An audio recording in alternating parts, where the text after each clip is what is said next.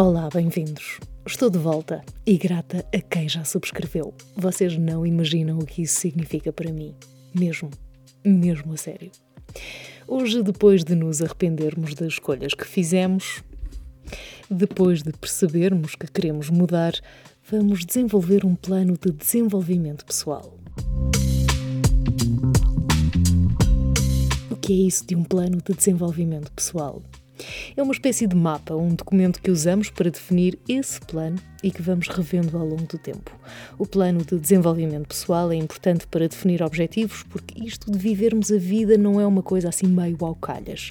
Andarmos ao sabor do vento acaba quase sempre por não resultar. E se não sabemos onde queremos chegar, como podemos saber como lá chegar? O plano de desenvolvimento pessoal entra aí é intencional e deve basear-se nos nossos valores, sonhos, sim, podemos sonhar, e expectativas para a vida. Como é que se faz? Vamos saber.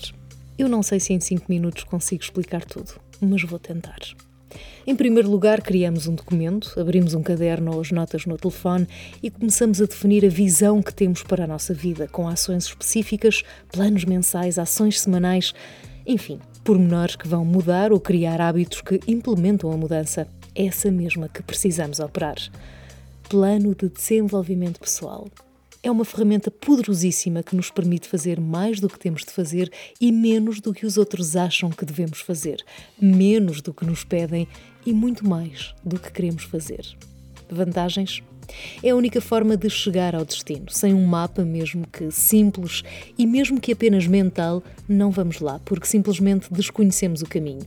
O plano ajuda a organizar ideias e a manter o foco naquilo que queremos que aconteça.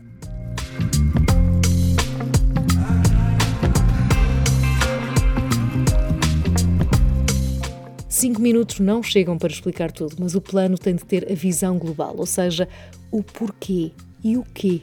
O que queremos da vida e para a vida e por que razão queremos.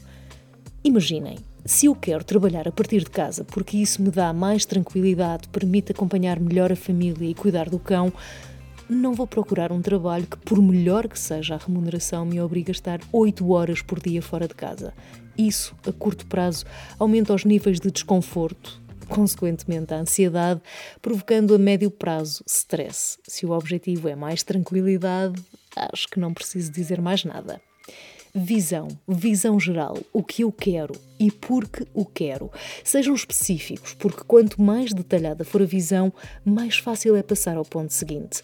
A visão geral pode cingir-se apenas ao trabalho ou ser algo mais amplo, incluindo a saúde, as relações, as finanças, o desenvolvimento pessoal, o tempo livre ou a nossa organização pessoal. Podem ser todos ao mesmo tempo porque estão interligados. Voltando ao exemplo, Trabalhar em casa contribui para a minha saúde, finanças, tempo livre, ou seja, o que posso fazer por ter mais tempo livre e, consequentemente, desenvolvimento pessoal, porque contabilizando, por exemplo, o tempo das deslocações, consigo ter mais tempo para mim e assim sucessivamente.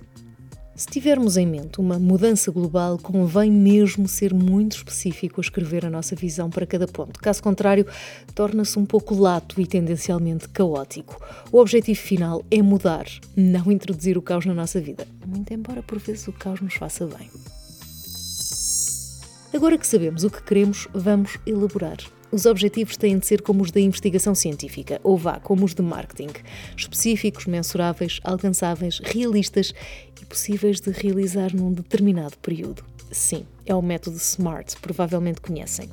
Por exemplo, eu gostava muito, mas mesmo muito, de ser a pessoa que escolhe as músicas nos filmes, nas comédias românticas de Hollywood, atualmente nas séries da Netflix.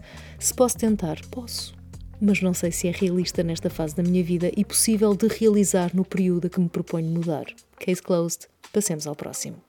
Os objetivos depois têm de ser transpostos em ações que desenvolvemos em períodos, diariamente, semanalmente, mensalmente, tudo isto para atingir o objetivo a que nos propomos a curto, médio ou longo prazo. Confuso? Não, não é. É quase como uma lista de compras ou uma lista de tarefas que temos de fazer num determinado dia. E também não podemos ser vagos.